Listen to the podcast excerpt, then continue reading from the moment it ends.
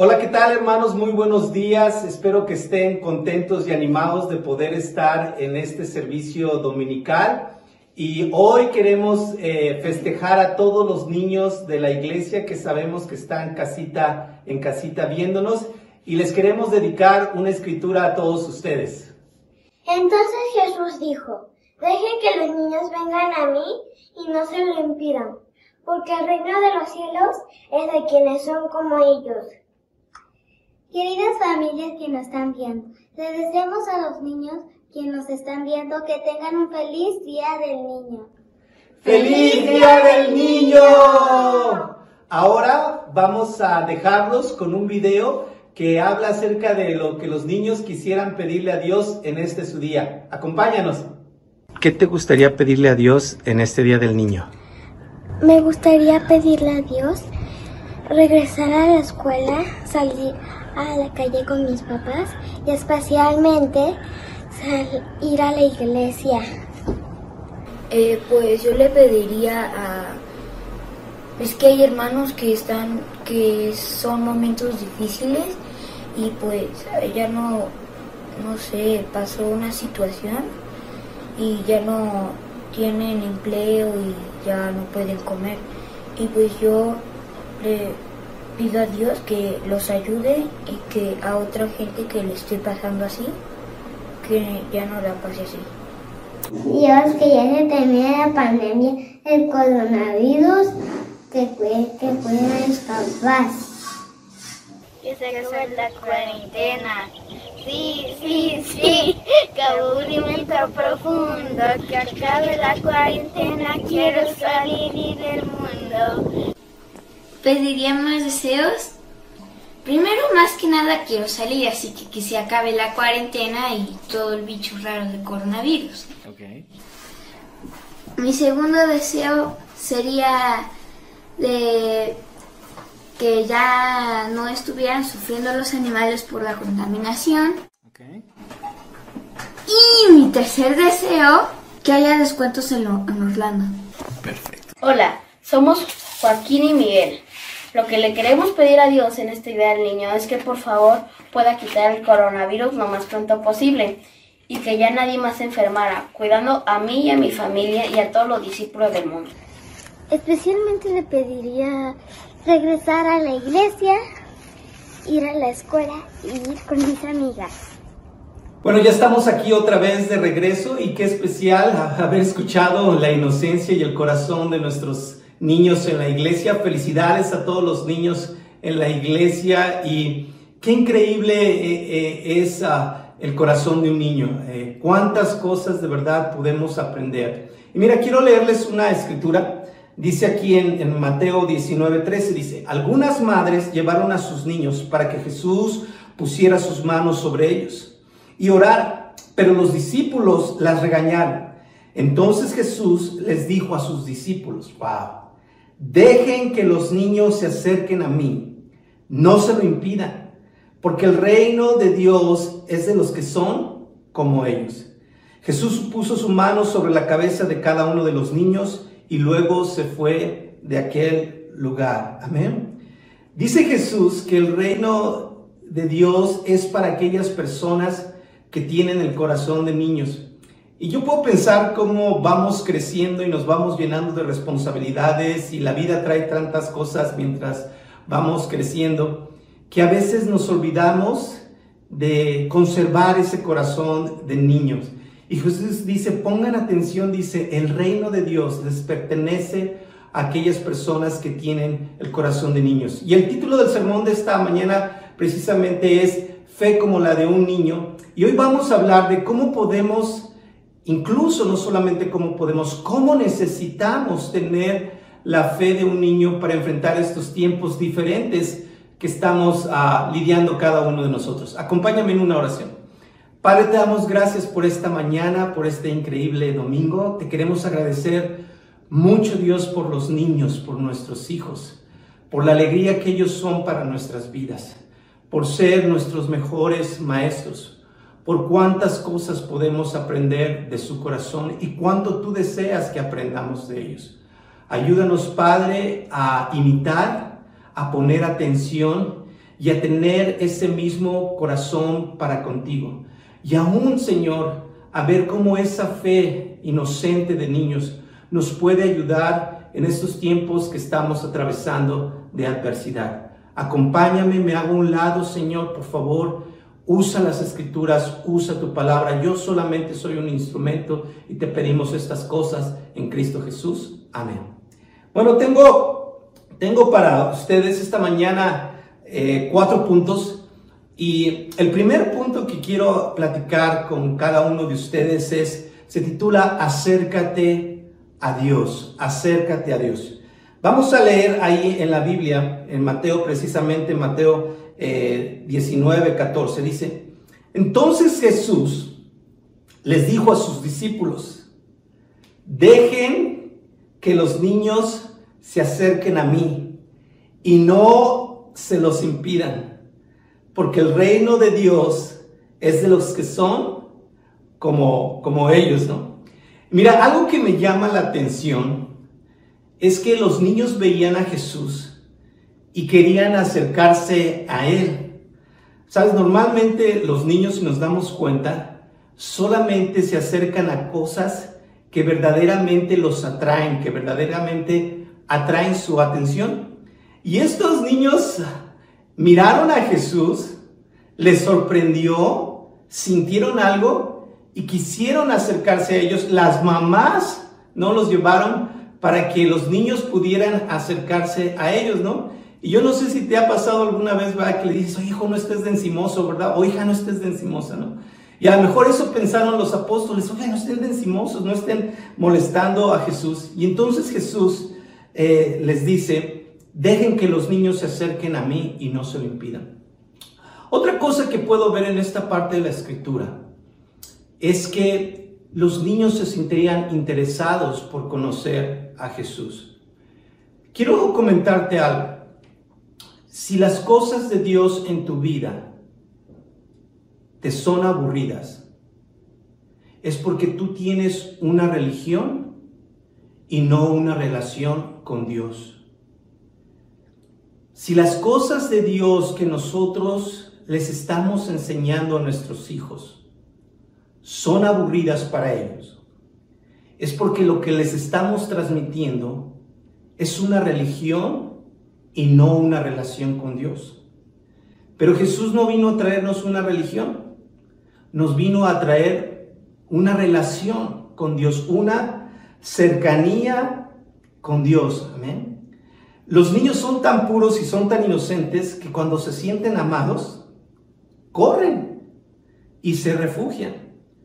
Eh, recuerdo una ocasión íbamos a una casa hogar a brindar ayuda en León y cuando fuimos, eh, la trabajadora social y la encargada de la casa nos dijo, ¿saben qué? Por favor, no les permitan a los niños que los llamen papás porque se encariñan y quieren estar con ustedes. Preséntense como sus, como sus tíos. Y ya fuimos a la casa hogar y sabes qué, empezamos a jugar con los niños, pasamos un tiempo increíble y no faltó el niño o más de un niño que de repente nos quiere, tú eres mi papá, yo quiero que tú seas mi papá. Y ya teníamos que explicarle, no, mi hijo, soy tu tío, yo nada más vengo a visitarte, vengo a jugar contigo, a pasar un tiempo increíble. ¿Sabes? Porque como niños necesitan sentirse amados y cercanos a. También nosotros naturalmente tenemos esta tendencia, pero déjame decirte algo, eh, vamos creciendo y nos vamos alejando de Dios.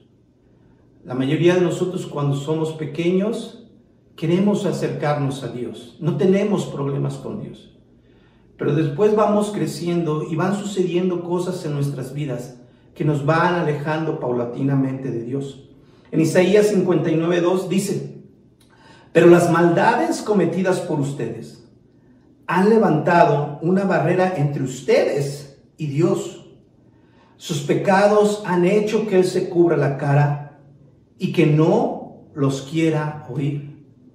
Y como te decía, son nuestras acciones, son nuestros pecados los que terminan alejándonos de Dios. A veces hacemos tantas cosas tan tristes, tan vergonzosas, que nuestro corazón, que nuestra alma se entristece. Y cuando tú ofendes a alguien, y te sientes mal, tú no quieres estar cerca de esa persona. Tú prefieres mejor alejarte. También vamos escuchando cualquier cantidad de formas de pensar y de filosofías y de creencias que llenan nuestra mente y que nos alejan de Dios, ¿no? ¿Cuántos de nosotros a lo mejor en algún momento de nuestras vidas dijimos, yo no creo en Dios? No sé si fue tu caso, pero fue el mío. Que en algún momento de mi vida yo dije, yo no creo en Dios y estaba alejado de Dios. Y yo sabía perfectamente que había muchas cosas mal no estaban bien delante de Dios y me alejaban de Él. Sabes, mira, este tiempo que estamos pasando no es un tiempo fácil para nadie, para nadie, absolutamente nadie. La UNICEF lanzó una alerta mundial acerca del incremento de la violencia familiar en estos días de la cuarentena. Muchas personas están encerradas con sus hijos, con sus esposas, y hay más riesgo por las relaciones, por el desgaste, por la tensión de que haya violencia intrafamiliar. También datos revelan que el consumo de pornografía en estos tiempos de la cuarentena ha aumentado.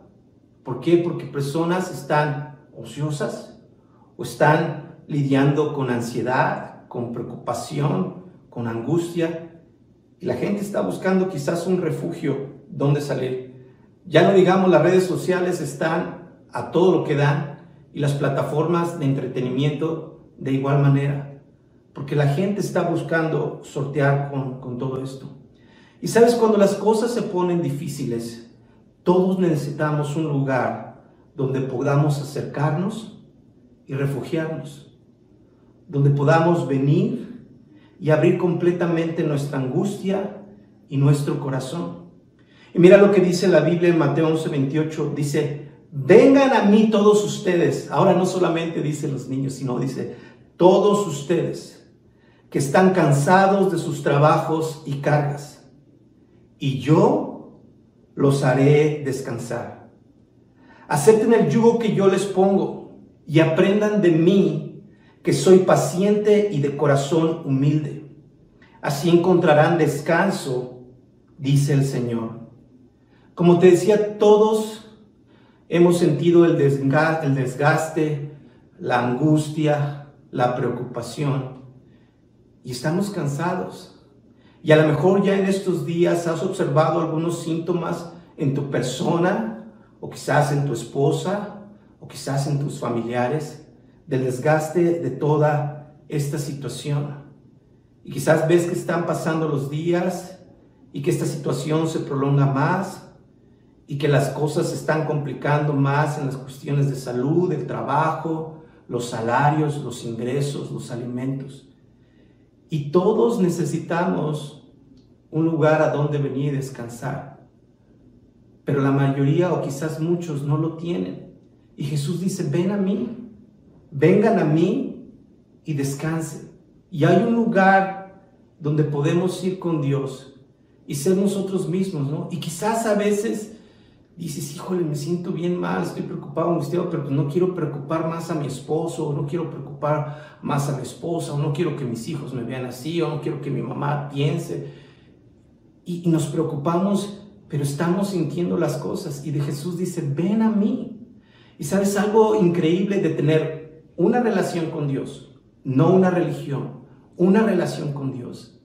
Es que cada mañana y en cada momento podemos ir a Dios para expresarle y derramar nuestro corazón y descansar. ¿Y sabes qué es increíble? Que eso nos quita de muchas cargas, de mucho estrés. ¿Sabes? Esto no se va a acabar pronto, ya vimos, vamos a estar otras seis semanas así. Y vale más que nos descarguemos porque si no, en algún momento vamos a explotar. Y Jesús dice, ven, quiero tener una relación contigo, acércate a mí, Ven y descansa, ven y exprésame todo lo que estás sintiendo, porque yo quiero traer descanso a tu alma y a tu corazón. Amén. Número dos, punto número dos es una fe que todo, que todo lo cree. Amén. Y sabes, como niños todo lo creemos, ¿no? Todo lo creemos, ¿no? Si nos dicen que la luna es de queso, muchos de nosotros creímos en algún momento que la luna era del queso, ¿no? Si nos dicen ahí viene el coco, muchos de nosotros nos asustamos y ahí venía el coco. Recuerdo que un sobrino, su mamá, lo asustaba y decía, ahí viene el coco, ahí viene el coco, y se metía corriendo, ¿no? Y volado, obedecía, cosas así, ¿no? No lo creíamos porque los niños tenemos la, la facultad o la facilidad de, creer en todo lo que se nos dice, ¿no? ¿Cuántos de nosotros no agarramos una toalla en calzones y corrimos por la casa creyéndonos Superman? Recuerdo, creo que una vez les compartí, recuerdo una ocasión, algo que tengo bien grabado. Es un amigo que salió a la calle y, regresó a su casa y regresó así, bien fuerte, y le dice a su mamá, soy Superman, soy Superman. Y su mamá se que yo este que trae. Dice, ¿por qué es Superman? Dice, acabo de parar un auto, acabo de parar un auto. Y se metió el niño y la señora pues se quedó extraña. Y después vinieron las vecinas y le dijeron, ¿sabe qué señora? Casi atropellan a su hijo, casi atropellan a su hijo. Se le puso enfrente a un carro y por poquito lo atropellan. Y lo que sucedió es que él se puso, venía el carro, se puso él enfrente del carro, puso sus manos y el del carro lo vio y se amarró y se frenó. Entonces se frenó enfrente de él y él sintió, mira, lo paré, lo paré, soy Superman. Pero bueno, son el tipo de cosas que los niños creemos. Y mira, déjame de leerte un pasaje en Juan 6.8.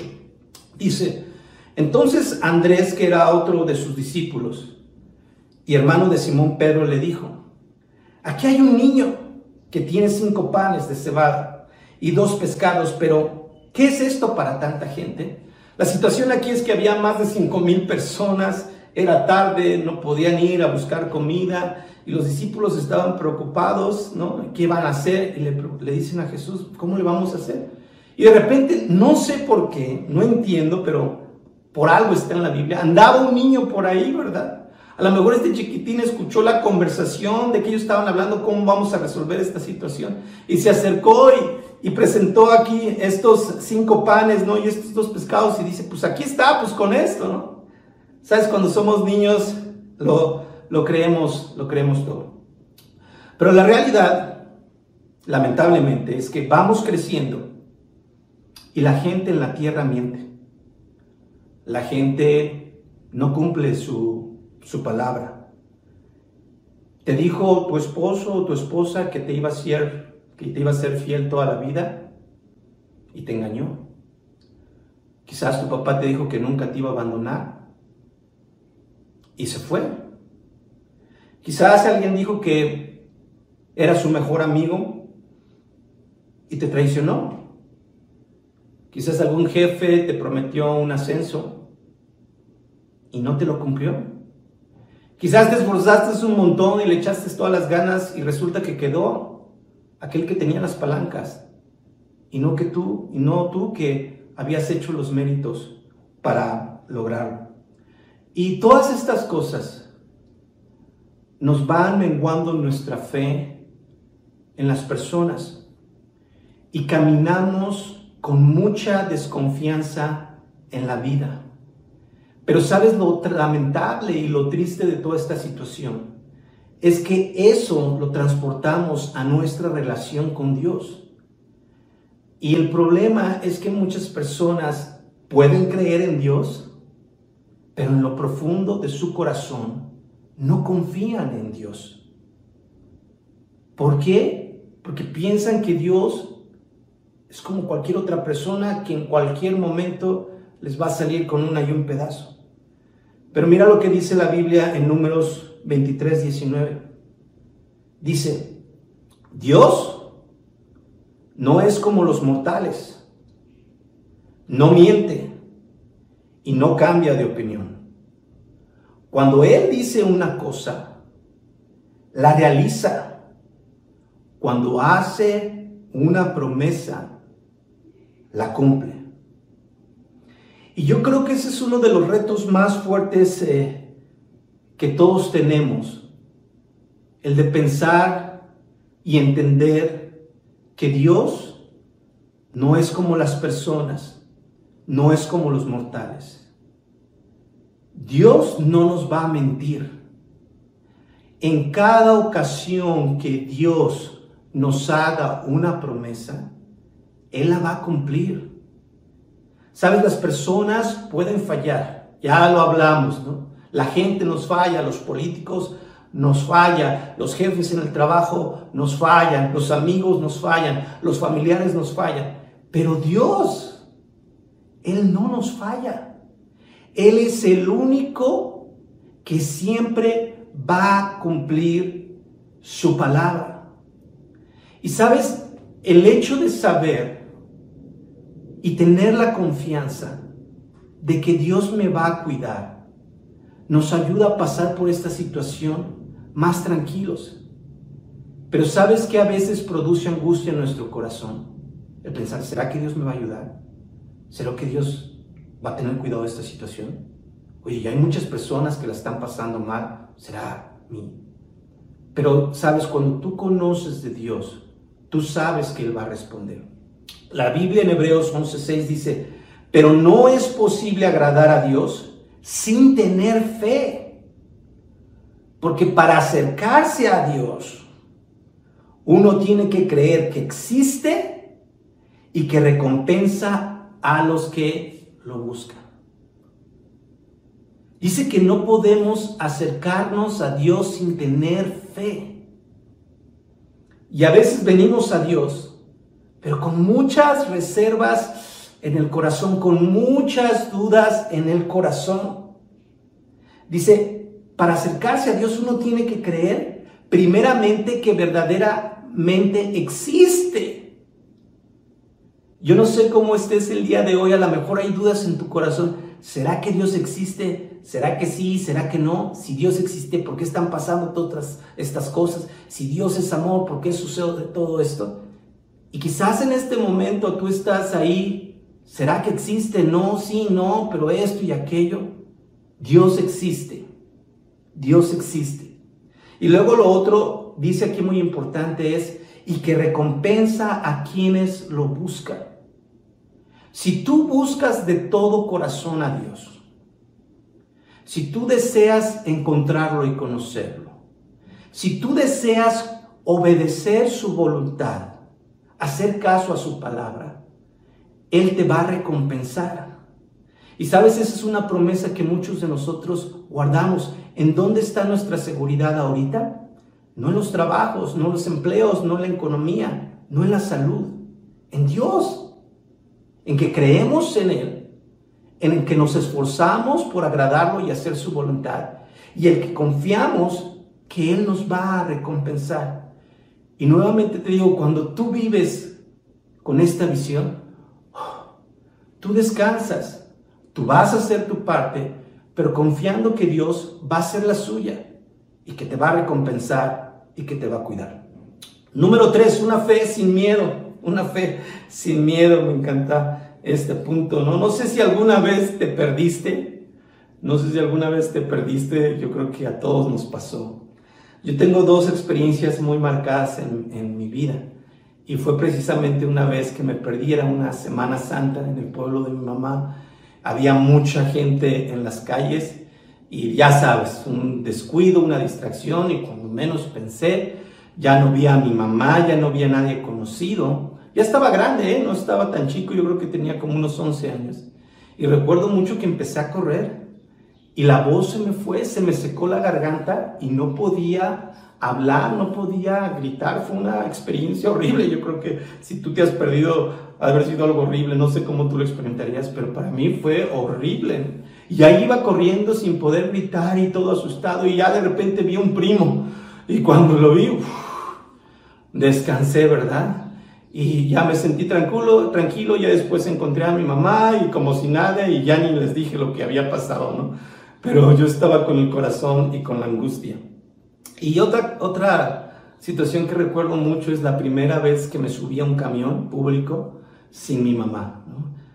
Había crecido toda la vida en camiones, mi mamá nos traía en camiones, pero un día un amigo me dijo, acompáñame a recoger a mi hermana a la escuela y tuvimos que tomar el camión. Y yo iba espantadísimo, yo iba asustado.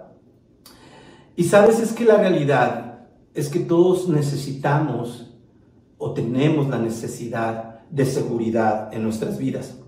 En Marcos 9:36, mira, voy a leerte lo que dice la Biblia. Dice, luego puso un niño en medio de ellos y tomándolo en brazos les dijo, todos necesitamos sentirnos seguros.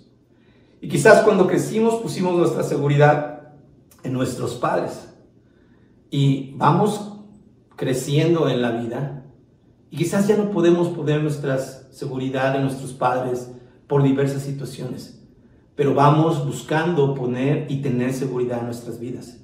Y a veces pensamos que una profesión nos va a dar esa seguridad, o a veces pensamos que el éxito material nos va a dar esa seguridad, a veces pensamos que la aprobación de las demás personas nos va a dar esa seguridad. Y nos la pasamos la vida buscando seguridad, ahorramos para tener seguridad, compramos seguros eh, para tener asegurada nuestra vida. En fin, en fin, hacemos muchas cosas con el deseo de sentirnos seguros.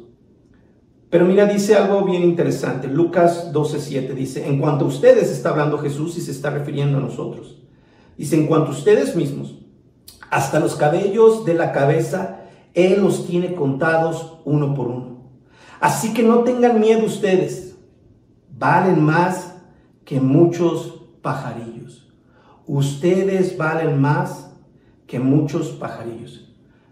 Algo bien importante que necesitas tener claro en tu corazón es que tú le importas a Dios. Para Dios, tú eres importante. Y este pasaje de la escritura, Jesús les dice, no tengan miedo, las personas estaban angustiadas si te seguimos, qué vamos a comer o qué vamos a vivir o de qué vamos a hacer, cómo vamos a cubrir nuestras necesidades. Y Jesús les dice, tranquilos, dice, no tengan miedo. Dios los conoce y Dios conoce perfectamente todas sus necesidades. Lo vimos en la clase pasada, ¿no? Como Dios sabía que esta mujer no solamente era pobre, era viuda, que esta mujer no solamente había dado dos, dos moneditas de oro, sino que era todo lo que tenía para vivir. Dios conoce en nuestras necesidades. Mira, cuando somos niños y salíamos a la calle, no sé si tú te acuerdas con tu mamá o con tu, o tu papá, eh, de la mano, ni te fijabas por dónde ibas. ¿no? Ahí vas de la mano de tu mamá, y ahí van caminando entre los carros, en el mercado, entre la gente, y tú ni te fijas, no sé, no faltó quien se diera un trancazo ahí con un cable, un poste, y tu mamá, fíjate, ¿no? Porque tú vas de la mano de tu papá, de tu mamá, y que el mundo ruede, no tienes absolutamente nada de qué preocuparte. Pero cuando vas solo, ¿no? ¿Cómo cruzabas las calles? Volteabas a los lados y el carro venía bien lejos y ¡pum! le corrías, ¿no? Para cruzar la calle. Porque sabes que no estás ah, bajo el cuidado y la protección de tus padres. Mira, es exactamente lo mismo con Dios. Cuando no tenemos esta relación de confianza con Dios, y de seguridad de que Él está al pendiente de nuestras vidas, andamos así. Y andamos todos preocupados y angustiados, híjole, ¿qué va a pasar? ¿Qué va a suceder? Eh, el trabajo, eh, el dinero, eh, la comida, la renta, los servicios, ¿qué va a suceder el próximo mes? Y estamos angustiados porque nos sentimos desprotegidos. Pero no sé si te ha pasado o has experimentado esto en estos días de cuarentena. Mis hijas no están preocupadas, vamos a comer, va a haber luz, vamos a tener agua, nos vamos a bañar, va a haber gas en la cocina. Ellas no. Ellas están tranquilas, ellas están confiadas de que tienen un papi. Y papá va a salir y va a buscar y se va a mover y va a hacer lo que sea necesario para que las necesidades estén cubiertas. No hay preocupación. No experimentan preocupación. Sabes, cuando tú tienes una relación con Dios, cuando tú tienes una fe como la de un niño, tú confías, Dios, tú vas a proveer para mis necesidades. Y nuevamente eso te quita de una carga tremenda de estrés. ¿Qué tenemos que hacer? Nuestra parte, ir, buscar, echarle ganas, estar atentos para las oportunidades que se abran, pero estamos confiados, Dios, tú vas a proveer para nuestras vidas. Y automáticamente cuando asumimos ese corazón, caminamos con menos angustia o sin angustia. No hay preocupación, tú dices, Dios, tú vas a proveer. No estás temeroso con miedo y dices, bueno Dios, si se acabó este trabajo, tú vas a proveer por otro trabajo. Y tú vas a acomodar las situaciones. Y estamos tranquilos y estamos en paz. Y la situación alrededor no ha cambiado, es la misma, pero nosotros estamos confiados de que Dios va a proveer para nuestras necesidades. Cuánto estrés, cuánta angustia, cuánta preocupación sería de nuestras vidas si nuestra relación con Dios nos diera esa seguridad. Si el día de hoy no tienes esa paz en tu corazón, es porque tú tienes una religión y no una relación con Dios. Por eso, cuando tú tienes esta relación con Dios, tú puedes caminar tranquilo como un niño. Amén. En el Salmo 23, 4, David fue un hombre que atravesó por muchas circunstancias bien complicadas, bien difíciles. Y mira lo que él nos dejó en la escritura. Dice, aunque pase por los más oscuros de los valles, yo creo que ahorita estamos pasando por un valle bastante oscuro. No temeré peligro alguno, porque tú, Señor, estás conmigo. Tu vara y tu bastón me inspiran confianza. ¡Wow! Aunque pase por los valles más oscuros, no temeré peligro alguno, porque tú, Señor, estás conmigo. Y así es como debemos de sentirnos, aunque estamos pasando por estos tiempos difíciles de incertidumbre, eh, eh, de preocupación. Eh, cuando tú estás con Dios, tú dices, Dios, voy a estar bien, no voy a temer a peligro alguno, porque tú estás de mi lado. Por último, punto número cuatro, una fe humilde, una fe humilde. En Mateo 18.1 leemos, dice la Biblia aquí, dice, en aquella misma ocasión los discípulos se acercaron a Jesús y le preguntaron, ¿quién es el más importante en el reino de los cielos? Jesús llamó entonces a uno de los niños, lo puso en medio de ellos y dijo, les aseguro que si ustedes, fíjate, qué importante, no cambian, necesitamos cambiar, y se vuelven como niños, no entrará en el reino de los cielos. Es decir, necesitamos cambiar y volvernos como niños, si no, no vamos a entrar en el reino de los cielos. Dice en el versículo 4, el más importante en el reino de los cielos es el que se humilla y se vuelve como este niño. Una parte importante para quitar estrés, tensión y angustia en nuestras vidas. Es la humildad, es aceptar la voluntad de Dios.